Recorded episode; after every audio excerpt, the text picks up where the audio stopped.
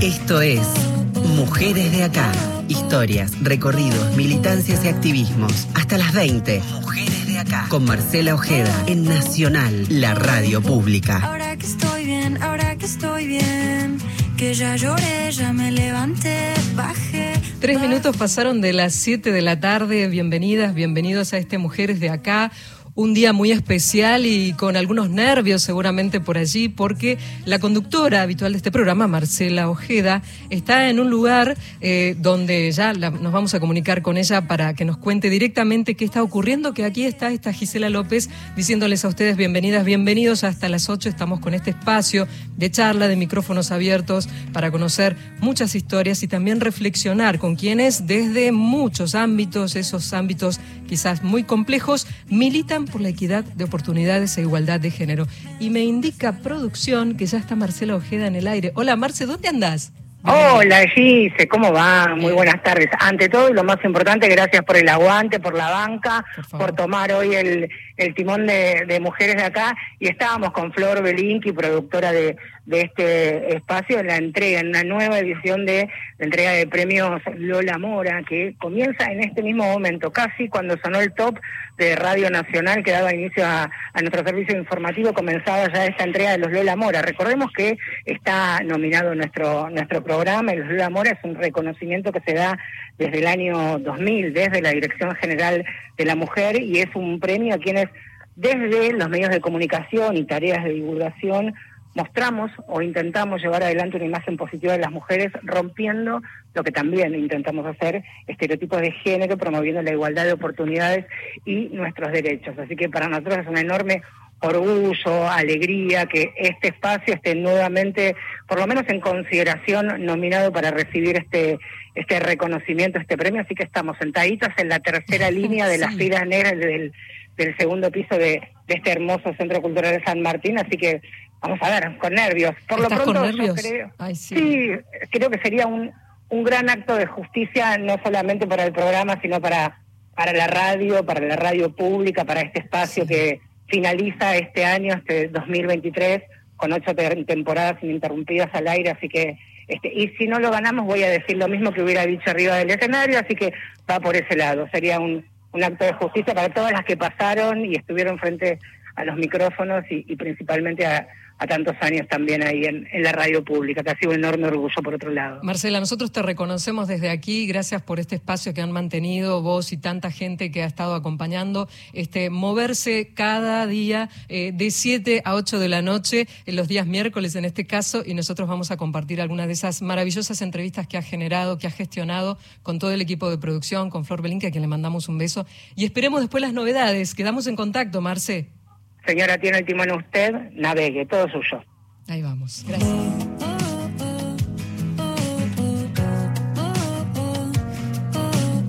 El oficio de pescar suele ser solitario, sacrificado, donde también hay que aprender a pujar por los precios de los mercados, con los mercados y todo lo demás. También si sos mujer, con la falta de credibilidad ante aquellos que muy poquito después a veces te reconocen y avalan con creces. Con este tipo de mujeres habla Marcela Ojeda.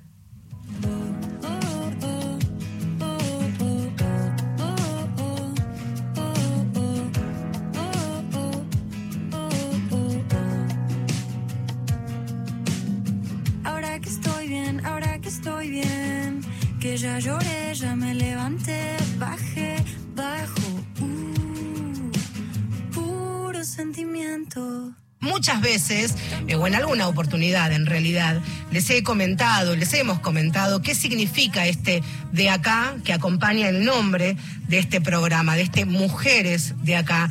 Y son precisamente las mujeres de nuestro país, de cada región, con sus historias, con sus luchas, con sus trabajos, con sus profesiones, con sus oficios, también escucharlas a las que están detrás o encabezando militancias organizadas, las del día a día, las mujeres de acá que en red y como se demostró de manera contundente durante el aislamiento por la pandemia, han parado, como se dice, la olla en sus casos, en sus casas, en sus barrios, en cada lugar de, de pertenencia organizadas como en la cooperativa Fisherton, Pueblo Ester, cerquita de Rosario, ahí 30 minutos en, en auto. por supuesto en la provincia de Santa Fe. Es una cooperativa de pesca que tiene más de una década de existencia y mire todo lo que han atravesado en estos más de, de 10 años. La pandemia, por supuesto, ni que hablar, pero también lo que ha sido entre el 2019 y 2021, este ese año donde se registró la peor bajante del río Paraná en más de 70 años. Nos vamos directamente para allá para hablar con una de, de sus protagonistas, para conocer su historia la personal, la de su familia y también la de sus compañeras y compañeros allí de, de Fisherton, Pueblo Ester. Se llama María Barrios y la saludamos porque es la protagonista de este Mujeres de Acá. Hola María, buenas tardes. Marcela Ojeda es mi nombre. ¿Cómo te va? Buenas tardes. ¿Cómo estás? Bien, bien, bien, acá escuchando pensaba cuando te quería presentar, María, que aunque sos una mujer muy joven, tenés tu familia, tercera generación de, de pescadoras y pescadores. Sí, sí, sí. Eh, mi papá era pescador, bueno, eh, eh, mi abuelos entonces, y bueno, yo y ahora mis hijos. Cuarta entonces. sí, que son pescadores. bueno, ese le quería contar, yo empecé a pescar en los años 90, eh, cuando me separé, tenía mis hijos chiquitos y me vine a vivir con mi papá en la costa y mi papá tuvo un accidente en una escalera y, bueno, entonces yo decidí pescar yo. ¿El oficio vos ya lo, lo tenías incorporado o lo habías incorporado viendo pescar a papá? Yo venía a ayudarle los fines de semana a mi papá.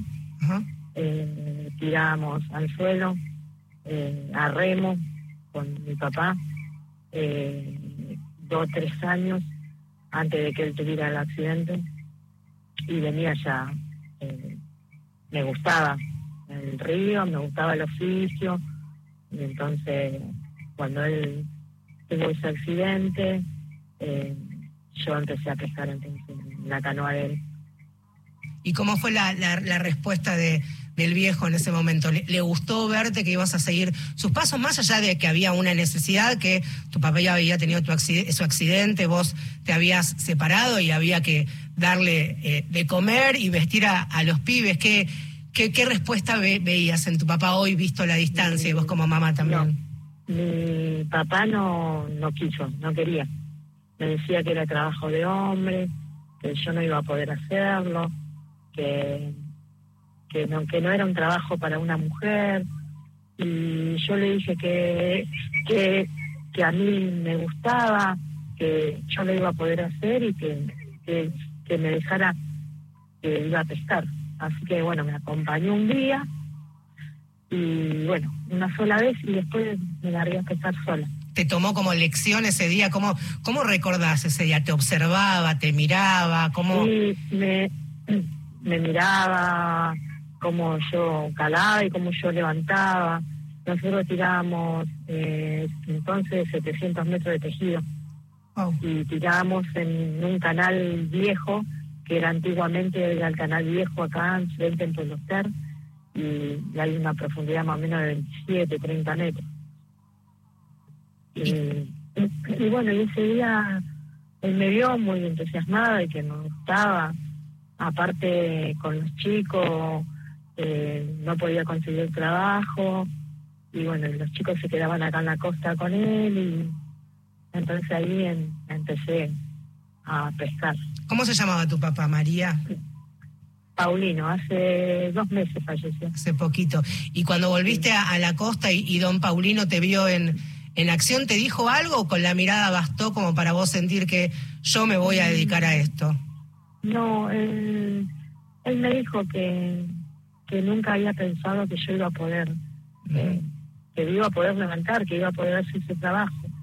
Y a pesar de que la mayoría acá pescaban de a dos, yo siempre pesqué sola. Empecé a pescar y pescaba un turno yo, que hacíamos de 24 horas y un turno a mi hermano. Había cinco canoas y tirábamos cada cinco horas y después hacíamos faena, hacíamos, limpiamos el pescado, todo, y bueno, se pasaba la noche así. María, en, hace un tiempo en este mismo espacio hemos hablado con una capitana de un barco pesquero de, de Mar del Plata, que por supuesto uno por lo menos a mí que le escuché, que te escuchabas indefectiblemente, uno intenta unir las, las tanzas, ¿no? El mar argentino con, con el Paraná. Eh, ¿Cómo es un día tuyo de, de, laburo? ¿A qué hora arrancás? ¿Cómo te preparás? ¿Quiénes son tus compañeros? ¿Cómo se dividen las, las tareas en la Mirá, cooperativa? Ahora, en este, en este momento, es como mucho más eh, calmo que hace un par de años. Hace un par de años era yo sola, eh, pescaba las 24 horas, al otro día pescaba mi hermano y al otro día pescaba yo.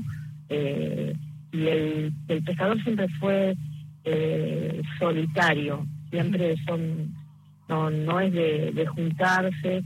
eh, y bueno, y mi idea después de formar la cooperativa eh, fue por el precio del pescado porque en los años 90 y en el 91 creo que vinieron los frigoríficos y bueno, y ahí eh, los primeros años fueron buenos porque había buen precio, eran pocos los frigoríficos y venían de todos lados, de Tucumán, de Mendoza, de todos lados buscar pescado, camiones y tenían precio. Ya después se fue como monopolizando y, y, y, y ponían el precio ellos Claro. y bueno, y ahí fue cuando decidí eh, como conformar una cooperativa con pescadores para hacer elaborado de pescado y, y no funcionó porque los pescadores no eh, quieren pescar, vender el pescado y irse a su casa, no elaborarlo como lo elaboramos nosotros en la actualidad. Eh, Claro, porque ustedes no es que se levantan súper temprano, tienen esos turnos a veces de, de 24 horas, pescan limpia de espina y también cocinan o empanadas o albóndigas o milanesas, incluso ca- canelones que congelados las venden en ferias, o sea que hacen toda la cadena de, de producción y del pescador, muchas veces directamente hay un intermediario al consumidor. Claro, claro, claro.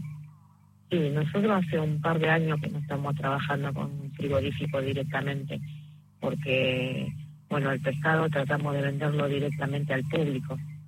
Y, y, lo- y como vos decís, eh, lo despinamos, lo fileteamos. Eh, yo pesco, lo fileteo, lo despino, pero lo cocinan las chicas. Eh, yo no los cocino. Eso, es- la cocina no es mi fuerte. ¿En serio? ¿En serio? serio?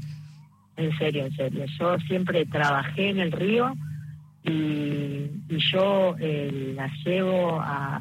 Hay tres, cuatro chicas que también pescan, algunas pescan con su marido, algunas pescan solas y, y bueno, yo le, les enseñé a despintar, a filetear, pero no le agarran la mano, hay, una sola que por ahí. Bueno, está bien, trabajo. está bien. En, una- en una cooperativa, un espacio de trabajo, que cada uno tenga sus roles y se dedique y sea bueno para, para eso. ¿Qué es lo más difícil de, de, la, de tu tarea cuando, cuando salís y te subís a, eh, ya para, para empezar el día? Ver cómo está el río, el viento, la temperatura. Eh, para el pe- para el pescador eh, te digo que el viento lluvia nosotros pescamos igual nosotros hace eh, un par de años ya después de la pandemia que, que tenemos teníamos una veda permanente eh, y la seguimos teniendo que podemos pescar eh, cuatro días a la semana el fin de semana no se puede pescar también que es una veda desde hace muchos muchos años. Así que eh, todo influye eh, influye porque por ahí si los días que podemos pescar hay muchísimo viento eh, y los pescadores se arriesgan. Hace muy poquito se ahogó un, un chico compañero que todavía lo estamos buscando Oh, eh, de 23 años eh, un chico joven de acá conocido que le agarró una tormenta y, y se ahogó así que eh, nuestro eh, vendría a ser nuestro oficio no- nuestra cultura. Es muy riesgosa y está muy mal paga. Eh, y lo que nosotros buscamos con la cooperativa es poder eh, hacer mercado interno. Y, y también estamos edificando acá eh, para hacer un restaurante de pescado. Eso te quería, te quería preguntar, María, que seas en nuestros ojos ahí en, en, la bajada y, y, que nos cuentes cómo, la bajada de Balbi, cómo es donde, donde viven, que me cuentes ahí que van a hacer el restaurante que tendremos que ir a conocer. Por otro lado, no voy a pedir algo que haya cocinado María, sino sus compañeros, porque ya sabemos que no le gusta la cocina, pero algo que haya traído de, del Paraná. ¿Cómo es? No, este? no me gusta la cocina, pero sí sé hacer. De vez en cuando me ha tocado hacer, pero... Eh, mira, acá eh, nosotros tenemos la sala donde fileteamos, la parte de la cámara, y tenemos una sala donde las chicas elaboran y cocinan. Que ese lugar eh, es como, sería como una parte del restaurante que estamos haciendo. Y tenemos un espacio de 10 metros que va a ser el salón y después dos baños que van a ver al lado y, y arriba un espacio re lindo. De acá se ve todo el río Paraná, de donde estamos, así que bueno, va a tener una vista Precioso, el río Paraná es uno, eh, uno de los más bravíos del mundo, por otro lado, también, y una belleza inconmensurable también. Sí, sí. Yo, a mí, en, estos ocho años, 29 años que, que pesqué, eh, me ha pasado de todo Y gracias a Dios, bueno, yo le tengo mucho respeto al río. Eh, ¿Sabes nadar, María? Sí, sé nadar. Porque la, la, pescadora, tu compañera, que la jefa ya del, pesquero de, Mar del Plata, me decía que ella no sabía, que le tenía como cierto respeto. Le digo, bueno, pero te vas a mar adentro, a veces durante días, que no, que no vuelvo a decir, no, le tengo como un respeto, un cariño al mar, este, pero así como ser un poquito más reticente. ¿Conoces el mar, María? Sí, conozco el mar. Y obviamente si te, es como elegir entre dos hijos, pero este ¿Pescaste en mar? ¿Te gustó? ¿Tuviste la experiencia o el río es el río? No, eh, eh, yo creería que el mar es, mucho más bravo, con lo único que vos tenés una embarcación mucho más grande. La embarcación que nosotros tenemos en el río eh, es de 6 metros 20 y, el motor que por ley podemos tener es un 15, porque hay una ley viejísima la 12212 que no la cambiaron, que, que para ser pescador artesanal tenemos que tener eh, un motor de 15 HP, con lo que la ley no, no prevé que, que la corriente donde nosotros pescamos, nosotros pescamos en el canal, claro. que con ese motor eh, si no agarra una tormenta no salís, si no agarra cerca un barco no salís. Eh, y a mí se me ha, me ha pasado que se me ha parado el motor y me fui abajo de unos chatones. Así que eh, la verdad que eh, a mí me encanta el río, me gusta y, yo digo, no voy a pescar más porque también es un trabajo muy sacrificado. Eh, inviernos bajo la intemperie, bajo la lluvia. y El calor bravo también. tengo, tengo principio de por ese tema. Por el laburo, claro. Por el laburo, pero siempre voy de vuelta al río. Eh, para la temporada cuando sale pescado voy a pescar, no como antes de noche y de día, sino de día o no de noche, viste que en el verano es, está lindo, así que, pero te digo que es, muy sacrificado, no, no estamos reconocidos y recién ahora se está visibilizando nuestro trabajo y, bueno. y va a ser y va a ser muy importante también María cuando cuando ya esté el, restaurante de, puertas abiertas para, para el público, mucho público que no, lo, que no los conoce van a llegar este, a pasar un buen momento, pero de manera colateral o paralela va a conocer la, la historia de ustedes, que es de mucho sacrificio, de templanza, de empuje, bueno, como todas las cooperativas, ¿no? Que tienen su, su historia en cada rincón de, de la Argentina. Decías... Nosotros pasamos... Eh, digo que pasamos eh, ya del 2010 que tenemos la cooperativa, eh, y de los integrantes primeros quedamos seis y después, bueno, se han sumado las chicas, se han sumado un montón de chicos nuevos, eh, que bueno, que eso le ponen pila, porque todo el trabajo que nosotros, no sé, yo le mostré un video, lo hacen los chicos, de sacar la tierra, de, de hacerlo albañilería, de, de porque eh, nos dimos maña de todo porque si no, no podés. Eh, Muy caras las cosas y muy caras para las instalaciones. Y bueno, algunos chicos han estudiado electricidad, algunos plomería, otros. Así que entre todos, bueno, estamos levantando. El espíritu, el espíritu eh, que responde a, lo que es una cooperativa, ¿no? Pelear todo. la, la idea es de que puedan tener un trabajo digno y bien pago. Sí. Porque de ahí la idea es que todos los que integremos podamos trabajar acá.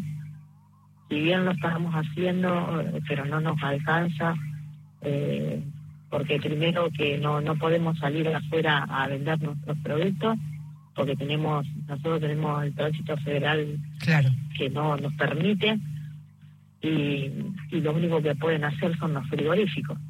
Claro. Sí, a veces es, si uno se, bueno, lo que, lo que decías también, ¿no? Que es una encerrona del sistema, pero también esta respuesta colectiva y comunitaria que han encontrado y que se replica en otras partes del mundo, en otras partes del país, con otros servicios, con otros sectores, con otros espacios de, producción. Así que me decías que la embarcación mide 6, 6.20, ¿verdad? Sí, 6.20, 6.70. Y un día bueno, que vos decís, bueno, volvés este, ahí a la, a la COPE, decís, hoy, sido, hoy ha sido un buen día de, pesca, los intercambiás ahí, charlas con, con tus compañeros, ¿cuántos kilos de pescado pueden volver a la costa? No, y cuando sale pescado, cada canoa pone mil y pico de kilos, seguro. Mira, eh, un montón. Y no necesitas pescar el día y la noche. Claro, ahora me decías que, claro, los turnos. Bueno, vos ya no salís, este, también reducís un poco del tema de, de tus tiempos, ¿no? Eh, lo que pasa que eh, con poco pescado nosotros podemos hacer un montón de elaboración. Claro. Ahora. ¿Cuál es la joyita? la idea es cuidar el recurso. Claro. también está está con esta bajante histórica que hubo y una bajante que viene pronunciada ya hace un par de años. El pescado, que es el pescado que nosotros más pescamos acá, eh, se cría en la isla y estos años no, no se ha podido reproducir, porque ha desobado en el cauce principal y ese se ha perdido ese, ese desove y, y bueno, y y nosotros en estos momentos no vamos a ver, pero sí en un par de años vamos a sentir eso. Entonces la idea es de, concientizar y de que cuiden el recurso. Eh, tendría que haber muchas cooperativas más. Sí, sí, claro. Pues, y, estamos hablando de una cooperativa a la ver, a la ver ahí de, del río Paraná. Estamos hablando ni más ni menos de, del impacto violentísimo, grave este, de lo que es el cambio climático. En este caso lo está, lo contando María allí y de qué manera también le, se le da pelea, se reconvierte, se lucha de manera colectiva con la experiencia de, la cooperativa Fisherton ahí en, en Pueblo Ester. María, te quiero agradecer mucho estos minutos. Iremos cuando ya esté abierto el, el restaurante. Pues, con muchas ganas podemos hacer un programa de radio allí con unas mesitas viendo, viendo el río y, y comiendo algo rico y tomando un vinito, ¿por qué no? ¿Qué te parece?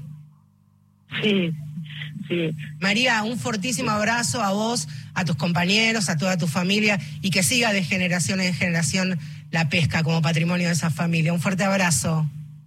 Bueno, bueno. Gracias. Cariño, ahí está, ¿eh? María Barrios, una de las referentes de la cooperativa de pescadoras y pescadores Fisherton. Y por supuesto, nos vamos a ir con Río Paraná. No se muevan, esto es Mujeres de Acá y nos hacemos compañía hasta las 8, aquí en la radio pública, claro que sí.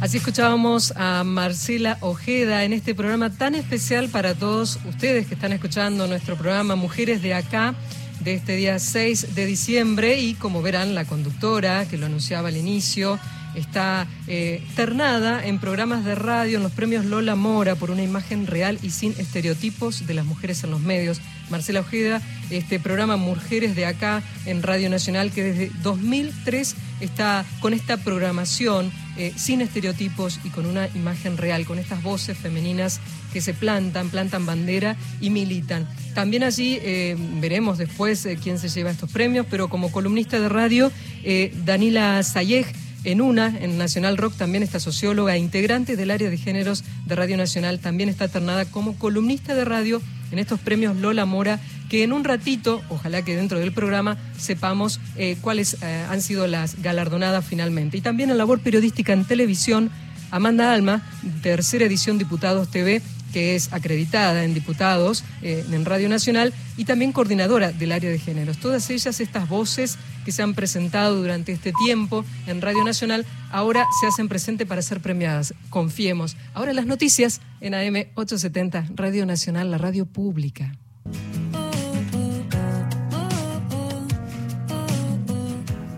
Aquí seguimos en este Mujeres de a pie muy especial porque estamos justamente en el momento en que se están entregando los premios Lola Mora y la conductora habitual de este espacio, Marcela Ojeda, ha sido ternada como eh, uno de los mejores programas de radio. Eh, esto, como ustedes saben, cada año el gobierno de la ciudad de Buenos Aires convoca a la ciudadanía a un evento que desde el año 2000 y gracias a la Dirección General de la Mujer otorga el premio Lola Mora a quienes en los medios de comunicación y de divulgación muestran una imagen positiva de las mujeres. Con lo cual eh, estamos aguardando esos instantes, pero mientras eh, también les convidamos eh, aquellas entrevistas que Marcela hiciera en algún momento en este caso mostrando un poco esta fuerza intrínseca en una elección de vida con profunda convicción que puede dar frutos, pese a los temores, a las dudas, a las negativas de los familiares. En fin, eh, Marcela Ojeda, conductora de este programa, entrevistó a la primera mecánica de una planta aceitera de la provincia de Santa Fe. Y esto charlaban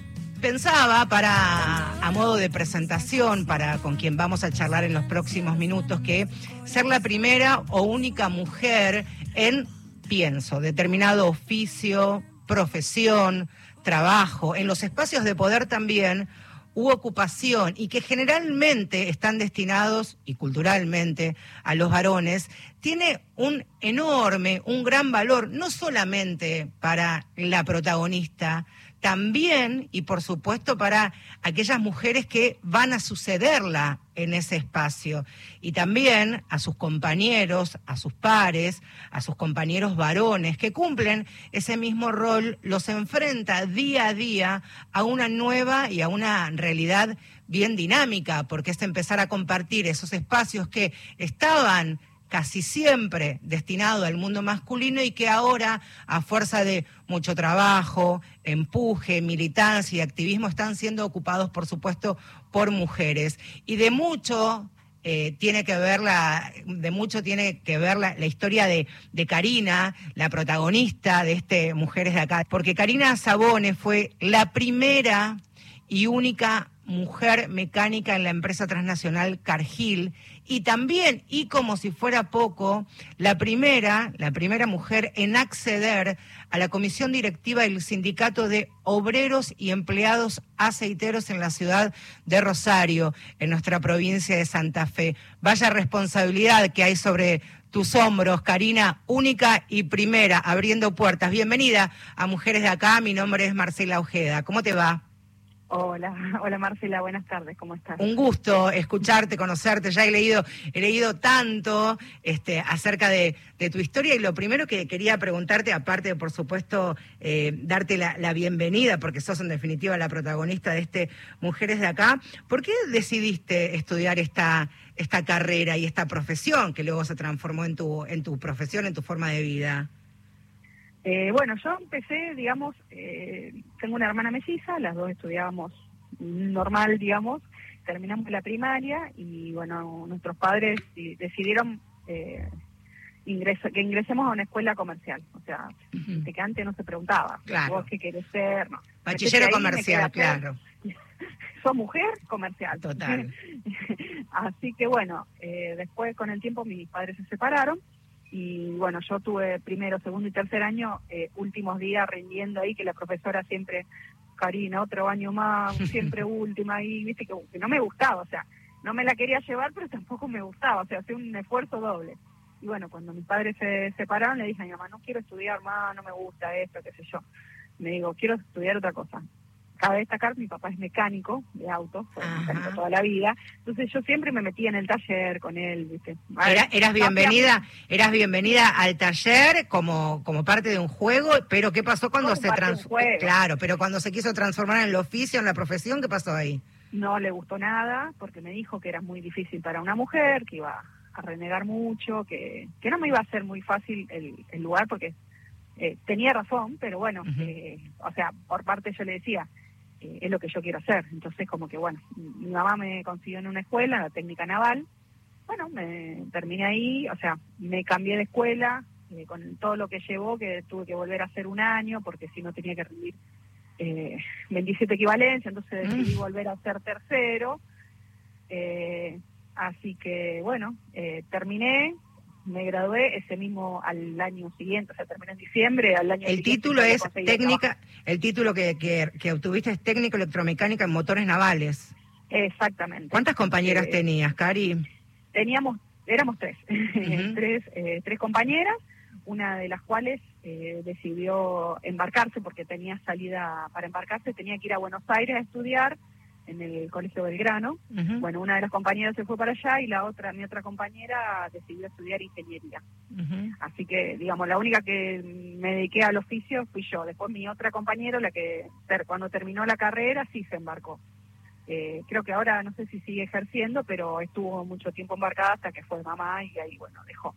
Ahora, Pero bueno, también son cosas que te frenan la maternidad. Sí, claro, claro. Y, más carreras y profesiones con, con estas características. Decimos, eh, Karina, título bajo el brazo y empezar, por supuesto, lo que hacemos todos una vez que terminamos el secundario, comenzar a redactar el currículum, poca experiencia, golpear puertas. ¿Cómo fue esos primeros pasos del recorrido preprofesional, digamos, la búsqueda? Eh, mira, tuve suerte, siempre digo, gracias a Dios tuve suerte. O sea, yo terminé en diciembre, en abril, en marzo tuve una entrevista, o sea, yo mandaba currículum a todo, para todo lado, mandaba, mandaba, mandaba, hasta que me llaman de Buenos Aires, de Coto, del supermercado, y para, para que vaya a una entrevista allá. Entonces yo había mandado... O sea, que de Santa Fe para... para... Claro, eh, para el coto, digamos, yo mandé y me, llamaron de Buenos Aires. O sea, yo había mandado para repositora, o sea, estaba buscando trabajo, o sea, obviamente, mandé para mecánica, todo, pero bueno. Yo todo esto, eh, digo yo, tanto lío para repositora, porque en mi cabeza no caería que me iban a llamar para mecánica. No, me llamaron para mecánica, así que eh, fui a Buenos Aires a rendir. ¿En qué año esto fue? ¿Comienzo del 2000. 2000. En, el 2000, en el 2000. fui con mi prima, que me acompañó, me dice, yo no te voy a dejar sola, me decía mi prima. entramos a una sala llena de hombres todos grandes eh, para rendir y dice mi prima, eh, ¿me puedo quedar con ella? Sí, dice, si no le vas a soplar, eh, porque era una, un examen era. Así que mi prima Lorena se quedó conmigo ahí todo el tiempo cuidándome. Bueno, terminó el examen, volví a Rosario y a los 15 días me llaman que había, había hecho bien el examen y que entraba a trabajar. Entré a trabajar como acá en Rosario, como auxiliar B, pero ayudante porque no existía ese título, lo inventaron para mí. No podías la primera mujer. Ahí está. Pero te inventan, crean este puesto que por supuesto es otro salario, otra remuneración. Menor, salario, claro. menor salario. Hasta que yo, digamos, iba a demostrar que sabía lo mismo que un hombre. Pero bueno, en el mientras tanto yo era ayudante, no, no llegaba, digamos, al mismo nivel que los hombres. ¿Y cómo fue esa esa demostración que, tuviste que, emprender en este tu primer trabajo? Y fue bastante, bastante difícil, porque más allá de que todo, imagínate, yo recién salí de la escuela, no tenía experiencia laboral, tenía todos los estudios, pero no tenía la experiencia laboral, así que bueno, eh, con algunas personas tenía, digamos, eh, me ayudaban y otros no, otros, viste, como que se hacían un. Porque, viste, por ahí algunos decían, no, esta que viene a hacer y qué sé yo. Pero bueno, tuve suerte, eh, que algunos compañeros me ayudaron, así que bueno, empecé a adquirir experiencia, bueno, y hasta que llegué a la encargada de mantenimiento. O sea, estuve ocho años ahí trabajando. Bueno, y también de ahí de alguna manera es marcar el camino, ¿no? Por eso cuando comenzaba el, este espacio en el que te presentaba que sobre tus hombros está esta responsabilidad, no de una cocarda personal, sino también lo que significa para las que vienen después, las que te van a suceder en primero en, la escuela, luego en, el mundo profesional, en el oficio, en, el laburo y el próximo paso después de, de Coto, la vara estaba alta. de ahí, claro, sí, sí, de ahí, bueno, eh, tuve algunos algunos acosos eh, por parte laboral. Una vez vino un auditor eh, cuando yo, digamos, no era, yo era encargada, tenía, digamos, el nivel más bajo de encargada y después, bueno, en teoría tenía que seguir rindiendo para subir de nivel. Y una vez me dijo, bueno, pero vos ya sabés lo que tenés que hacer para subir de nivel. Entonces yo me hice la tonta, como que aquí no ha pasado nada y me fui. Eh, bueno, en ese momento fui, averigüé, digamos, tenía, en ese momento estaba en empleado de comercio, estaba afiliada a ese sindicato, estoy hablando del 2002, una cosa así, 2003. Y bueno, cuando fui a hablar al sindicato, eh, le dije, mira, me pasó esto. Y como era como, viste, me dijeron, mira, no, no podemos hacer nada porque es tu palabra contra la de él. Entonces como que ahí, viste, me quedé como diciendo, bueno, entonces me lo voy a tener que bancar yo, digamos, una cosa así. Así que es como que te terminás haciendo fuerte a la fuerza, porque como que vos querés pedir ayuda, pero no, no, no hay. Entonces, bueno, dije, bueno, listo. O sea, que seguí, digamos, puse mi cara, mi cara de piedra y seguí trabajando, bueno, hasta que en 2008 me echaron. Después, pero bueno, a quien están escuchando es, Karina, vos estás en tu casa ahora, estás allí en... No, no, no, no, estoy de vacaciones. Ah, bueno, y perdón, entonces por... no pasa nada, no hay problema. Nacida en, en, la provincia de Santa Fe, a eso quería llegar, eh, en Rosario. Decimos, Karina tiene un valor muy importante, el testimonio y la historia de Karina, porque como decíamos, es la, la primera y única mujer mecánica hasta ahora en ingresar a la empresa transnacional Cargill y la primera también en acceder a la comisión directiva del Sindicato de Obreros y Empleados Aceiteros allí en, en Rosario, un sindicato de más de 60, 70 años de, de historia, digo, pero también me, gustaría, hablabas recién de otro sindicato, otro gremio que en ese momento te dio la espalda, no te representó, no te acompañó, no te tendió la mano, no escuchó lo que vos tenías que, contar, dejás Coto y llegás a la Montevideana, ahí cómo, cómo fue también ese, ese paso. Bueno, ahí también, bueno, yo a mí me habían echado de Coto, estuve, bueno, un par de meses también. Por suerte siempre conseguí trabajo, gracias a Dios, digamos, yo a mí en Coto me echaron en junio y en septiembre eh, fui, en realidad fue muy chistoso porque estábamos con una amiga buscando trabajo y vemos lo de la Montevideana y le digo, bueno, vamos, nos fuimos las dos eh, en moto, y me mm. acuerdo que estaba llovinando, así que bueno, vemos una cola larguísima como de una cuadra y una cola cortita. Entonces yo voy y pregunto y había dos hombres en la cola cortita. Entonces le digo, ¿esta para mecánico? Sí.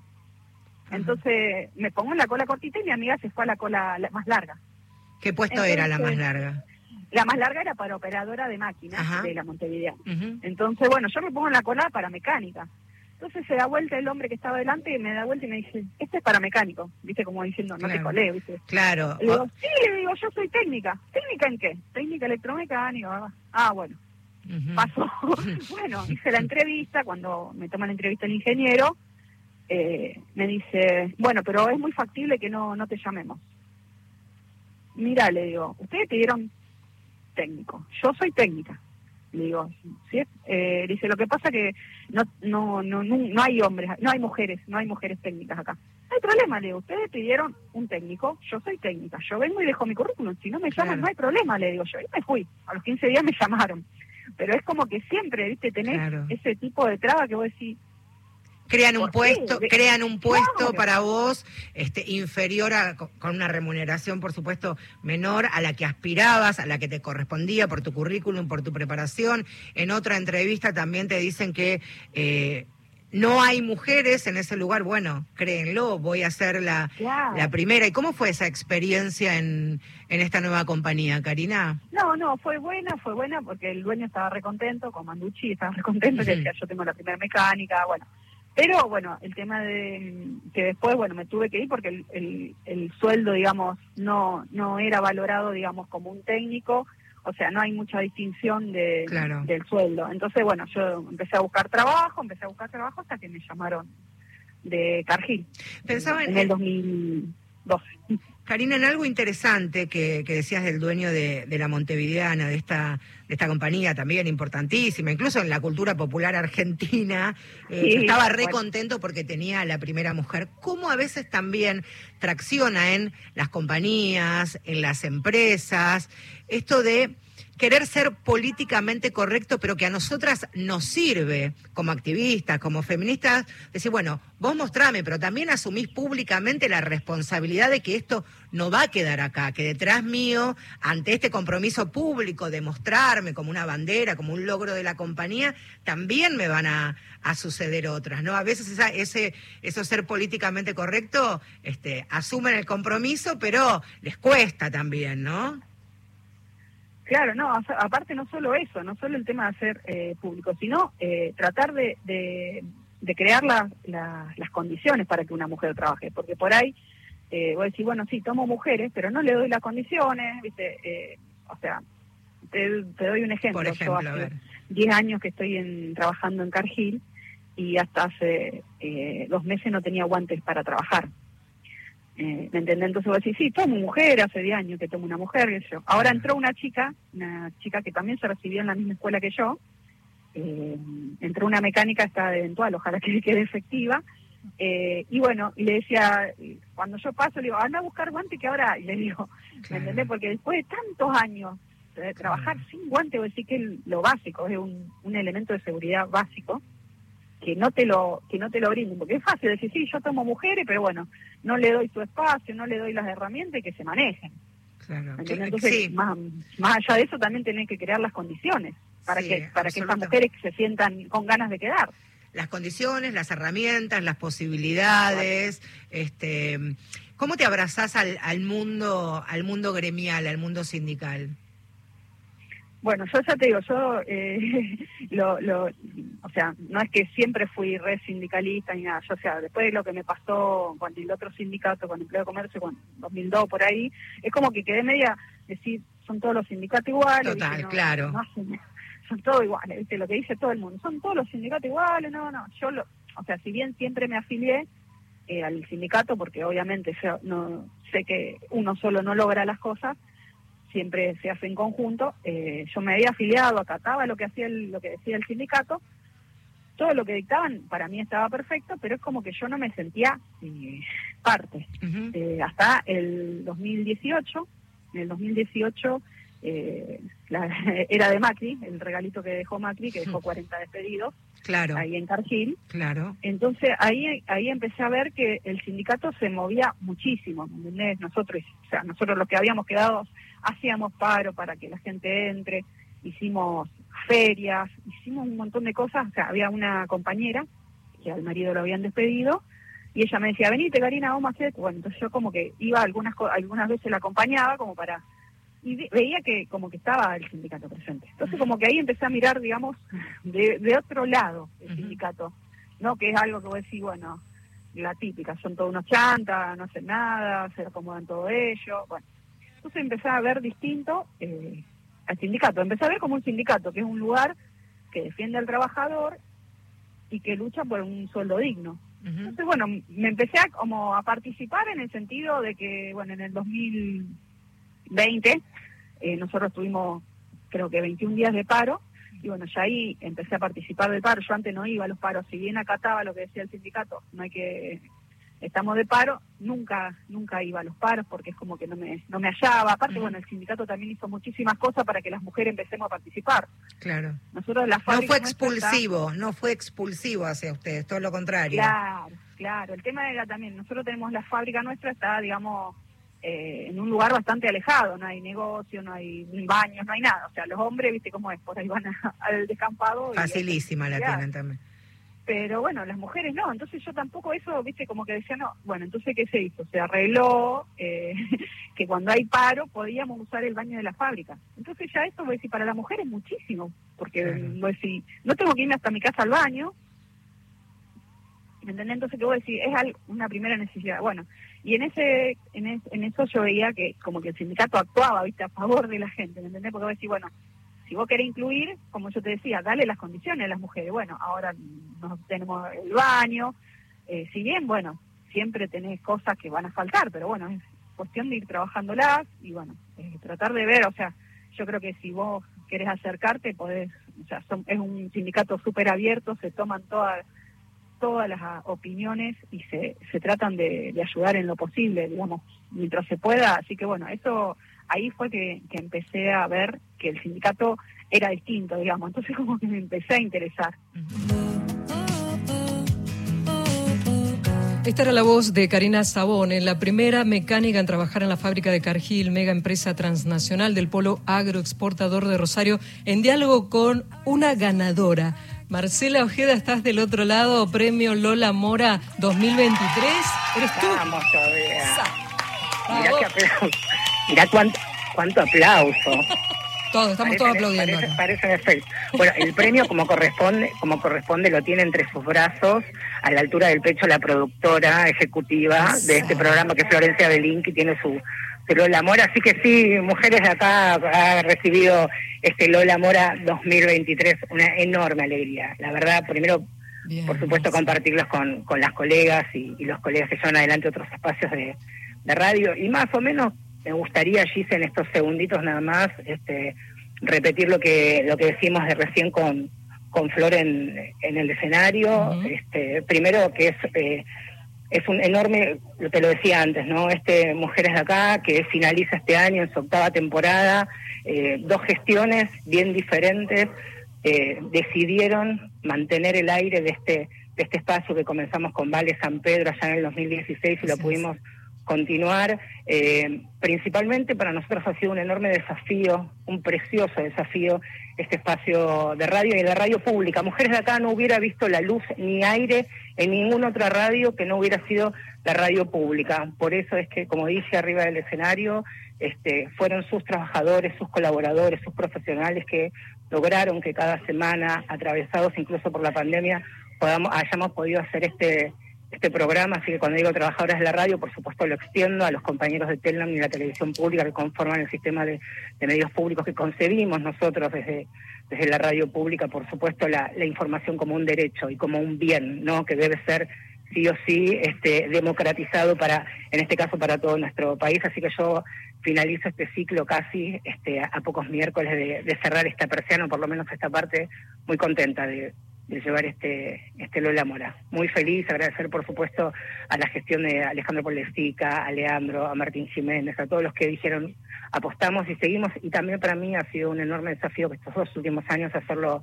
hacerlo sola, 22 años de calle, 8 conduciendo, estoy empardada, así que estoy muy contenta, Gise. Qué hermoso, qué hermoso escucharte con esa emoción, eh, que los años de oficio, de tarea y toda la fuerza que le pones al empeño en tu tarea, también se note también esa emoción, ¿no? Toda esa, esa llegada. Espero que te hayas sacado fotos, vamos a hacer que seguramente las redes eh, tengan la presencia que merece este programa, que desde 2003, eh, si no recuerdo mal, nos habías comentado, está al aire con esta propuesta, con estos cambios, con un montón de cosas, los cambios propios, personales de cada uno y también la propuesta, pero que sigue sumando voces de estas mujeres que realmente siempre es maravilloso escucharlas, Marcela, a través de tu contacto, de tu convicción y de tus preguntas, eh, redescubrir a esas argentinas que hoy también escuchan este programa. Así que simplemente de nuestra parte, y quedan unos minutos porque hicimos de todo para llegar un poquito antes del info y saber que Estabas siendo ganadora vos y tu equipo con Florencia Belinqui. Aquí Celeste del Bianco aplaude. Está Celeste del Bianco también, compañera ahí que pone el, lama, el lomo, su conocimiento,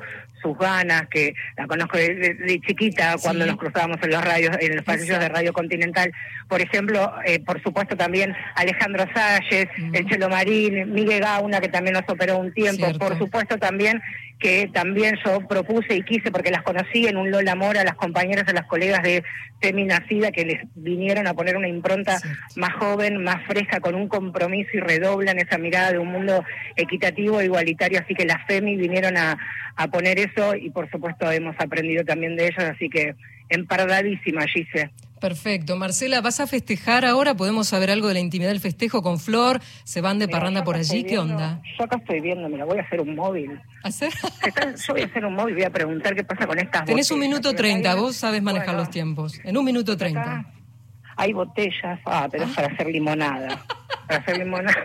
para hacer limonada, sándwiches de miga, pizza, no, pero esto es lo que sobró. Pero traiga algo, porque acá también nuestro operador Marcelo Marín ha hecho magia para que estés presente. ¿Qué color, de remera tiene el Chelo Marín hoy? El Chelo Marín, eh, negra, ¿no? Ah, negra, no, bueno, que el miércoles que viene se vaya con un color estridente, así celebramos, voy a llevar algo para... Dice que tiene algo de naranja, te lo tira por las dudas, te sirva para que le traigas algo, no sé. Ah, para que combine, le voy a llevar una, una pulserita también para que combine. Perfecto, este, perfecto. ahí el miércoles, el miércoles festejamos. Festejamos esto y por supuesto también lo, que dice arriba del escenario y, y cierro con esto, no te quiero robar más tiempo, es cuando pregunten dónde están las feministas estamos en las calles, porque a partir del domingo se comienza a escribir otra historia en nuestro país y ahí también va a haber un hito para defender y para militar los derechos humanos y vamos a estar ahí, por supuesto. Marcela Ojeda, Mujeres de Acá, en Radio Nacional, AM870, la radio pública, Premio Lola Mora 2023. Un orgullo. Gracias y será hasta el miércoles. No, por favor. capitana, un beso. Hasta el miércoles próximo a las 19 horas en otro Mujeres de acá. Miremos pelis en la cama, me das un beso a la mañana. Eso es todo para mí,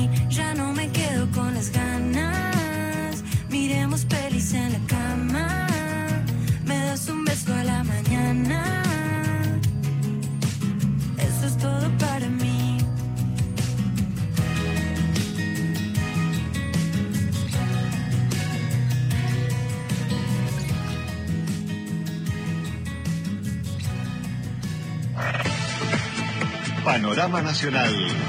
El país en una sola radio.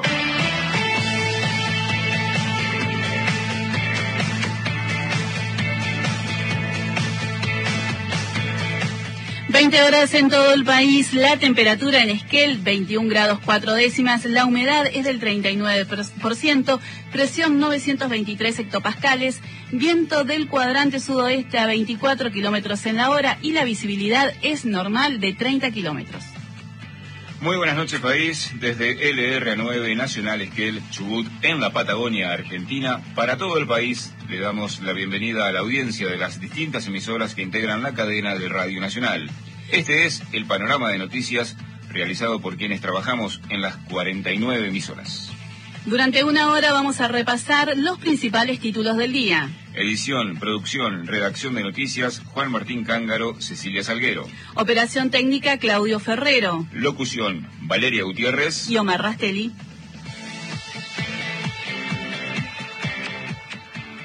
Hoy, 6 de diciembre, en nuestro país se celebra el Día de las y los productores de radio y televisión en conmemoración del nacimiento de Paloma de Front, periodista y conductora pionera en estos medios. Saludamos y felicitamos a todos los productores y productoras de la radio pública en su día. Títulos. La oficina del presidente electo Javier Milei confirmó cuatro nombres más para el gabinete. El presidente Alberto Fernández se despidió de la Casa Rosada cuatro días de dejar el poder. Piden la continuidad del Ministerio de Mujeres para dar respuesta a los problemas de desigualdad. Se dividió el bloque de la UCR en diputados luego de una fuerte discusión interna. La justicia retrasó la recusación y la causa por las elecciones en Boca. Vuelve a manos de la jueza Abre Valla.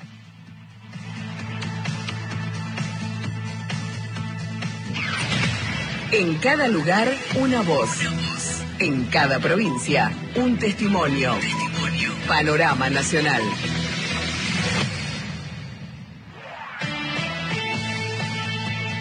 A solo cuatro días de su asunción, el presidente electo Javier Milei continuó completando el equipo de funcionarios que lo acompañará en su gobierno desde el 10 de diciembre.